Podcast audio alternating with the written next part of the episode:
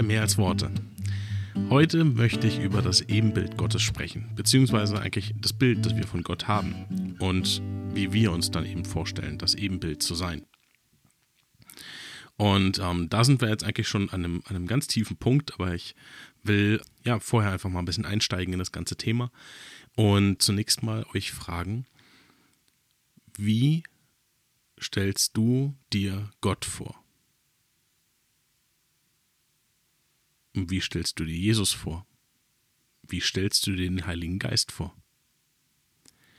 Wir sehen schon, alleine dadurch habe ich jetzt drei Bilder in unserem Kopf kreiert, beziehungsweise hervorgeholt, denn geben tut es sie schon. Meistens geprägt durch Filme, durch Bücher mit Bildern. Und das ist erstmal nur diese, diese äußere Erscheinung, die uns da in den Kopf kommt. Das andere ist aber eben auch die Art, wie Jesus ist, also eben das, das Bild, was wir von seinem Charakter, von, von, seinem, von seinem Wesen haben. Zunächst aber schauen wir uns mal einfach an, ganz praktisch, wie ist Jesus eigentlich rumgelaufen. Wir haben irgendwie die Vorstellung, na, Jesus war irgendwie mit so einem Leinenmantel oder äh, noch nicht mal Mantel, sondern so irgendwie so, so, so ähm, eine Art Umhang, ähm, Kleid könnte man fast sagen, war mit ähm, diesen berühmten Jesus-Latschen unterwegs. Ja, hat er ansonsten vielleicht nochmal irgendwie so ein, so ein, Tuch drüber gelegt oder sowas, aber halt sehr, sehr ärmlich, sehr spartanisch gekleidet. Das ist so das Bild, was ich zumindest jetzt von Jesus äh, direkt mal im Kopf habe. Habe ich in vielen Filmen gesehen, habe ich auf vielen Zeichnungen gesehen. Meistens wird Jesus so dargestellt. Dabei ist dieses Bild, was wir da von Jesus haben, gar nicht in der Bibel zu finden. Denn ähm, ja, mit den Sandalen, okay, das war aber gängig. Also ich meine, in der Gegend, wo sie gelebt haben, also wo Jesus gelebt hat zu der Zeit ähm, und in der, in der Gegend in dem, in dem äh, damaligen Israel, war es, ja, ich, ich würde vermuten, es war ein ähnliches Klima wie heute dort. Vermute ich jetzt aber einfach nur, wissen, genau wissen tue ich es nicht. Aber wir sehen eben auch bei den Römern und und und es wurden einfach, Sandalen war einfach das Schuhwerk, was man damals getragen hat. Insofern, das ist zumindest mal nicht unrealistisch. Warum das jetzt allein auf Jesus bezogen wird, keine Ahnung. Und dann haben wir das nächste Bild eben, oder das, das nächste Kleidungsstück ist dann eben, wie gesagt, sein, sein Obergewand. Dazu finden wir in der Bibel tatsächlich eine Stelle, in der dieses Obergewand mal erwähnt wird, zumindest ein Detail davon erwähnt wird. Und zwar sehen wir dann nämlich bei Matthäus 9, Vers 20. Und siehe ein Weib, das zwölf Jahre blutflüssig war, trat von hinten herzu und rührte seines Kleides Saum an. Jetzt steht da Saum. Darunter stellen wir uns wahrscheinlich einfach so was umgenähte, das umgenähte Ende seines, seines Obergewands halt vor. Ähm, das ist aber eigentlich eine Quaste. Sehen wir auch in anderen Übersetzungen. Diese Quasten sind das Symbol des Gesetzes. Was lernen wir also daraus? Also wir sehen es in, ähm, in Numeri 15, Vers 37 bis 41. Äh, da wird sie zuerst erwähnt. Und das ist das Symbol des Gesetzes bei einer Kleidung, die üblicherweise von Priestern bzw. Rabbis getragen wird. Und jetzt habe ich, glaube ich, bei dem einen oder anderen so ein bisschen das Bild im Kopf zerstört. Denn ähm, eigentlich müssen wir uns Jesus vorstellen, dass er rumgelaufen ist, eben wie der, der er war, nämlich ein Rabbi. Ja, das war also gar nichts Außergewöhnliches, so durch die Gegend zu laufen. Denn man hat ja über die Kleidung, auch heute noch, den Berufsstand ausgedrückt. Also heute finden wir es weniger so. Man denkt an die Zimmermannshosen. Ähm, es war aber einfach gang und gäbe in vielen Ländern immer noch, dass man über die Kleidung den sozialen Status ausdrückt, den Beruf, den Stand in der Gesellschaft eben als solches, vielleicht auch politischen Stand. Könige tra tragen spezielle Kleidung zum Beispiel. Ähm, natürlich sehen wir das auch in, in Armeen, ganz klar. Das sollte uns also eigentlich zu denken geben, wenn wir über Jesu, Jesus nachdenken, ähm, dass wir doch eher mal so das Bild eines Rabbis vor Augen haben sollten. Da gibt es natürlich auch unterschiedliche Ausprägungen, je nachdem, aus welcher ähm, Strömung die kommen. Vielleicht ist es heute mehr ausgeprägt, diese Strömungen, als damals. Das kann ich gar nicht genau sagen. Das kenne ich mich einfach zu wenig in der jüdischen Geschichte aus. Ist bestimmt interessant. Ähm, kann man sich gerne mal länger mit beschäftigen, um wirklich mal ein besseres Bild davon zu bekommen, wie Jesus eigentlich aussah. Das ist also das die äußere Erscheinung erstmal. Von Gott wissen wir relativ wenig. Manchmal taucht er also in einer Rauchsäule oder Feuersäule auf, er taucht in einem brennenden Busch auf. In jedem Fall ist es ähm, deutlich sichtbar. Es ist aber auch eben keine Person, die dort sichtbar ist. Er, ich will mal sagen, versteckt sich sozusagen. Und er drückt es ja auch aus, eben zumindest in der hebräischen Bibel, dass er, dass wenn wir, dass die Leute damals sein Angesicht nicht sehen konnten, denn sie wären auf der Stelle gestorben. Und das wollte Gott ja auch nicht. Er wollte ja mit den Leuten zusammenarbeiten, er wollte Beziehungen mit denen haben, also hat er das quasi als Schutz gemacht, damit ähm, ja, die Leute einfach weiterleben können. Und dementsprechend haben wir relativ wenig. Was wir wissen, ist, dass er eben im ersten Mose äh, Kapitel 2 sagt, lasst uns Menschen, oder 1, Kapitel 1 und Kapitel 2 ist ja quasi wird die, die, die Schaffung der Menschen, ähm, wird zweimal sozusagen beschrieben. Es heißt dort, dass sie das lasst, lasst uns Menschen nach unserem Ebenbild schaffen. Was auch immer das uns an der Stelle bedeutet, das, darauf will ich jetzt nicht so weit eingehen, aber es ist auf jeden Fall klar, Gott hat uns so geschaffen in seinem Ebenbild. So, das bedeutet, wir sehen auch ungefähr so aus wie er. Ebenbild kennen wir dann auch noch in, in weiteren Beschreibungen in der Bibel, in der, in der Geschichte, dass Herrscher sich ähm, Statuen von sich selbst, Bilder sozusagen von sich selbst, überall im Land aufgestellt haben, weil natürlich konnten die nicht überall hinreisen, aber jeder sollte wissen, wie sie aussehen. Sie haben also Ebenbilder geschaffen. Das ist auch tatsächlich an der einen oder anderen Stelle in der Bibel ist das tatsächlich das Wort, was auch dafür verwendet wird. Ebenbild. Ähm, und das ist schon mal interessant. Das heißt, wenn wir uns also keine Götzen beziehungsweise ja, Bilder von Gott machen sollen, ähm, dann bedeutet das natürlich, wir machen keinen Götzen, weil ein Götze wäre ja aus einer Materie geschaffen, die eben niedriger ist als der Mensch. Also warum sollten wir das tun? Warum sollten wir Gott in einer ähm, schlechteren Qualität darstellen, als wir es sind. Und wir sind schon ein Abbild. Also wir sind schon nicht mehr das Original, ja. Und ähm, also das macht einfach keinen Sinn. Deswegen ähm, hat Gott eben auch gesagt, Leute, macht das lieber nicht. Und dann ist der nächste, und zwar sehr inter interessante Punkt, welches Bild hast du von Gottes Wesen, von seinem Charakter? Ich persönlich, ich habe jetzt keine Studie darüber gemacht oder gelesen, aber ich glaube, dass unser Bild von Gott ganz, ganz stark geprägt ist von unseren leiblichen Vater, vielleicht auch, wenn du in einer anderen Familienkonstellation aufgewachsen bist, durch Stiefvater, Adoptivvater, wie auch immer. Ähm, es ist oft geprägt durch der, denjenigen in unserem Leben, der für uns der Vater war, der irdische Vater. Und dieses Bild projizieren wir dann auf Gott.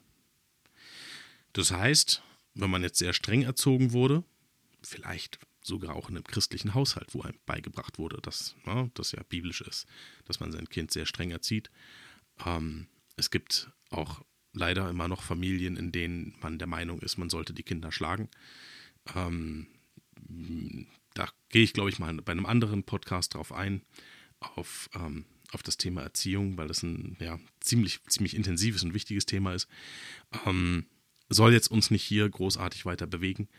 Aber ähm, ich bin auf jeden Fall der Überzeugung, dass man ja, Kinder eben nicht schlagen darf, dass es auch nicht biblisch ist. Aber es kann sein, dass du das in deiner Familie so erlebt hast, vielleicht auch in deiner christlichen Familie.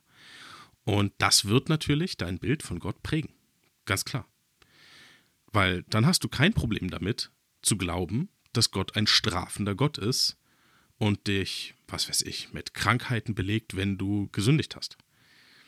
Das ist die, das eine Extrem. Das andere Extrem, was man vielleicht von Gott hat, ist, naja, der lebt da oben irgendwo und ne, dieser, dieser alte Mann, so wie man das ähm, so klassischerweise eben als, als Bild eben auch kennt, der lebt da irgendwo, ganz weit oben, hat mit uns relativ wenig zu tun. Und ähm, ja, wenn man mal Hilfe braucht, kann man mal beten. Aber ansonsten, naja, machen wir halt unser Leben so gut es geht, weil so richtig interessiert er sich ja sowieso nicht dafür, was wir hier machen, wie wir leben. Da gibt es dann am Ende irgendwie ein Gericht aber ansonsten, also eine Beziehung ist da nicht da. Und das finde ich halt total spannend, sich mal, wenn du wirklich mal in dich gehst und mal schaust, wie stellst du dir eigentlich Gott vor? Und jetzt haben wir ein Bild in der Bibel von Gott, nämlich Jesus. Und der ist sogar recht gut beschrieben. wir kennen von Jesus einige Charakterzüge. Wir wissen zum Beispiel, wenn Jesus zu viele Fans sozusagen hatte, ja, dann ähm, hat er sich zurückgezogen. Also immer in den Momenten, wo er, wo er bedrängt wurde von, großer, von einer großen Menschenmenge und so, ja, gefeiert wurde, aber vielleicht nicht für das, wer er ist, sondern was sich die Leute vorstellen, wer er ist. Dann hat er sich zurückgezogen. Oder er hat auch nur sehr harte Reden gehalten, inhaltlich hart, wo wir dann lesen, die Leute sind davongegangen. Die haben ihm nicht mehr zuhören wollen, weil das war ja gar nicht dieses, ähm, oh, alles ist super, alles ist cool und Jesus ist da, der ist unser Retter und der jetzt macht er unsere Feinde platt und ja, wir werden ein tolles Leben haben. Hat Jesus halt nie gesagt. Er hat die Leute im Gegenteil sogar herausgefordert, ihr Leben zu ändern. Sie sollten an sich etwas ändern und ihr Leben auf die, auf die Kette kriegen und nicht alles, alle Feinde werden besiegt und jetzt haben wir ein super Leben. Und viele Leute sind dann gegangen, weil, ist zumindest eine mögliche Erklärung dafür, weil sie haben sich eben ein anderes Bild von Gott gemacht. Sie hatten völlig andere Vorstellung davon, wer er ist, wie er ist, vielleicht auch wie er aussieht, und wie er auf die Erde kommt dass er eben nicht mit Streitwagen und was weiß ich was auf die Erde kommt, sondern auf, in der Krippe, geboren als Baby. Ist vielleicht auch nicht so unbedingt die Vorstellung, die die Leute damals eben hatten, wie ihr Retter, der Messias, kommt. Ähm, wenn sie die Vorstellung doch hatten, aus den Hinweisen, die wir in den Propheten kennen, aus den Propheten kennen, ähm, dann aber vielleicht doch etwas glamouröser, aus einer reichen Familie. Oder ich meine, er sollte der Nachkomme Davids sein, das heißt aus einer Königsfamilie. Und ähm, da gehe ich auch nochmal speziell drauf ein, auf dieses Verhältnis. Aber ich will, wie gesagt, einfach erstmal wachrütteln, was, was dein Bild von Gott, was dein Bild von Jesus ist. Und ähm, will mal dich herausfordern, dieses Bild, was du da hast, in Frage zu stellen. Insofern in Frage zu stellen, dass wir die die versuchen mal die Prägungen, die wir gerade in der westlichen Welt ähm, von Gott haben, so ein bisschen aus dem Kopf rauszukriegen und mal ein neues Bild von Jesus zu bekommen. Ich sage nicht ein anderes in dem Sinne, dass ich jetzt hier ein, ein, ein neues, neues Gottesbild erschaffe, was es noch nie gab. Darum geht es überhaupt nicht. Es geht eigentlich sogar eher darum, das Gottesbild, ähm, was es schon, schon früher gab, wieder zu reaktivieren und wieder darzustellen wie in der Bibel Gott beschrieben wird. Also nicht von außerhalb, nicht irgendwelche Kulturgeschichten, nicht irgendwelche historischen Geschichten, ähm, sondern wir wollen uns wirklich mal anschauen, wie wird eigentlich Gott in der Bibel geschrieben, wie wird sein Wesen in der Bibel beschrieben. Und ähm, dann möchte ich einfach mal einsteigen in eine Auslegung in einer, von einer Bibelstelle. Und zwar ist es Genesis Kapitel 2, Vers 18. Und Gott der Herr sprach, es ist nicht gut, dass der Mensch allein sei. Ich will ihm eine Hilfe machen, die ihm entspricht. Und Gott der Herr bildete aus dem Erdboden alle Tiere des Feldes und alle Vögel des Himmels. Und er brachte sie zu den Menschen, also zu Adam, um zu sehen, wie er sie nennen würde. Und wie irgend der Mensch ein lebendiges Wesen nennen würde, so sollte sein Name sein. Und der Mensch gab Namen allem Vieh und allen Vögeln des Himmels und allen Tieren des Feldes, aber für Adam fand er keine Hilfe, die ihm entsprach. Und Gott der Herr ließ einen tiefen Schlaf auf den Menschen fallen, und er entschlief, und er nahm eine von seinen Rippen und verschloss ihre Seite mit Fleisch. Und Gott der Herr baute aus der Rippe, die er vom Menschen genommen hatte, eine Frau, und brachte sie zu dem Menschen. Jetzt manchmal kurz Stopp an der Stelle. Es gibt, an, es gibt andere Übersetzungsmöglichkeiten für, für die Stelle von seinen Rippen. Er nahm eine von seinen Rippen und verschloss die Stelle mit Fleisch. Man kann es auch übersetzen mit Seite.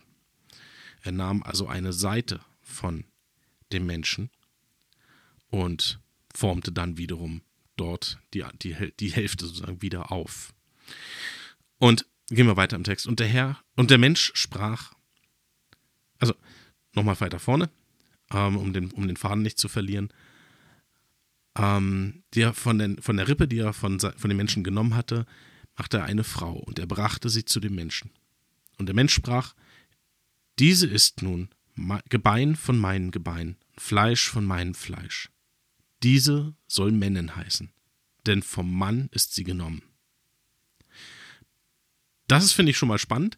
Das heißt, wir haben hier eine Hälfte von einem Menschen und die andere Hälfte von einem Menschen. Beide stellen erstmal einen durchaus anatomisch vollständigen Menschen dar. Ähm, später im Text sehen wir dann noch, was das wiederum dann auf sich hat mit der Seite, weswegen ich das auch erwähne, dass das eine Seite ist, ähm, die er genommen hat. Also wie gesagt, mögliche Übersetzung an der Stelle. Und ähm, ist jetzt nicht wahnsinnig bahnbrechend und relevant, aber ich finde es einfach interessant, das, das mal so zu betrachten. Und dass Gott ihm vorher sagt, ich will ihm eine Hilfe machen. Und unter den ganzen Wesen auf der Erde fand er keine Hilfe für ihn, die ihm entsprach. Ähm, das Wort Hilfe oder eine Gehilfin, das wird in der Bibel oftmals verwendet für ja, eine, eine, eine Hilfe zum Beispiel im Krieg, im Kampf. Ähm, also wir reden hier nicht von einer Haushaltshilfe sondern wir reden hier wirklich von einem, ja, einer sehr starken, durchsetzungsstarken Person. Also in diesem Fall eben die Frau, ganz klar. Und die ist jetzt die Hilfe vom Mann. Im Neuen Testament wird es ja ebenfalls wiederum erwähnt, eine, eine, eine Hilfe. Und zwar auch, also nicht nur in Bezug auf Mann und Frau, sondern auch, dass Jesus sagt, als er geht, als er von den Jüngern geht, gestorben, wieder auferstanden und dann sagt er so, Leute, und jetzt gehe ich, aber ich werde euch eine Hilfe schicken. Hochspannend, denn der Heilige Geist, der ja nun unsere Hilfe ist, wird im Alten Testament, also in der hebräischen Bibel, grundsätzlich mal, oder die, die Verben, die verwendet werden, im Hebräischen hat man ja die, die Verbform, die sich auf das Geschlecht bezieht, weiblich angesprochen.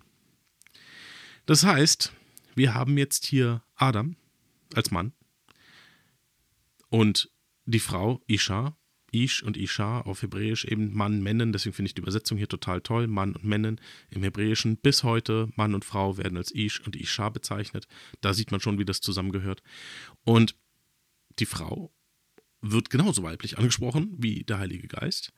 Das heißt, wir haben den Vater, die Mutter und jetzt wird spannend, weil die beiden sollen dann gehen, denn hier steht, Darum wird ein Mann, und zwar direkt danach, direkt danach im Vers 24 steht, darum wird ein Mann seinen Vater und seine Mutter verlassen und seiner Frau anhängen, und sie werden ein Fleisch sein. Finde ich wahnsinnig interessant. Denn da haben wir wieder die beiden Seiten, was ich vorhin erwähnte, und die sind jetzt eins. Bilden eine, eine Einheit. Das kriegst du nicht mehr auseinander. Ja, die sind eins. Und jetzt, was passiert, wenn die beiden eins geworden sind? Die kriegen ein Kind. Im Idealfall. Zum Beispiel einen Sohn. Und jetzt haben wir das Bild von der göttlichen Dreieinigkeit in Genesis 2. Also wenn du dich mal gefragt hast, wie so der ein oder andere Christ darauf kommt, dass Gott als Vater, als Sohn und Heiliger Geist eins sind, hier haben wir ein ganz gutes Bild dafür. Und das bedeutet eben, ne, es sind schon ja, drei verschiedene, dort sind eins. Wahnsinnig spannend. Und das sollte unser Gottesbild schon mal an erster Stelle prägen und formen. Denn wir sind hier gerade am Anfang der Bibel. Und wir haben jetzt gerade wirklich nur diese Bibelstelle gelesen und keine, wir haben jetzt dazu keine Sekundärliteratur. Ja, ich habe ein paar Kommentare abgegeben, ähm, wie man eine Seite verstehen kann anstelle von Rippe. Gibt es aber eben auch her, weil er sagt, er verschloss die Seite mit Fleisch. Also da haben wir es schon. Dann werden sie eins. Wir haben hier wirklich einfach gerade mal nur die Bibel gelesen und ich glaube, ich habe von dem einen oder anderen, zumindest ist es bei mir gar nicht so lange her, dass es mein Gottesbild ähm, durchaus verändert hat und herausgefordert hat und gleichzeitig sich so überwältigt war davon, wie die Bibel das schon alles hergibt und das schon alles in den ersten zwei Kapiteln. Ähm, wir sind noch gar nicht großartig weitergekommen. Wir sind in, im Kapitel 2 und sehen hier einfach, sehen hier Zusammenhänge zu unserem persönlichen, privaten Leben und wie wir wiederum Repräsentanten Gottes sind. Ebenbilder. Tatsächlich dann als Familie. Also Vater, Mutter, Kind sind Repräsentanten Gottes. Ebenbilder Gottes. Damit möchte ich mal für heute Schluss machen. Nächstes Mal geht es weiter Und nächstes Mal will ich auch mehr darauf eingehen, was es heißt, Ebenbild Gottes zu sein und damit gleichzeitig Repräsentant Gottes zu sein. Und ja, wie wir uns davon Gott prägen lassen können, was die Bibel dazu uns zu sagen hat. Also bis zum nächsten Mal.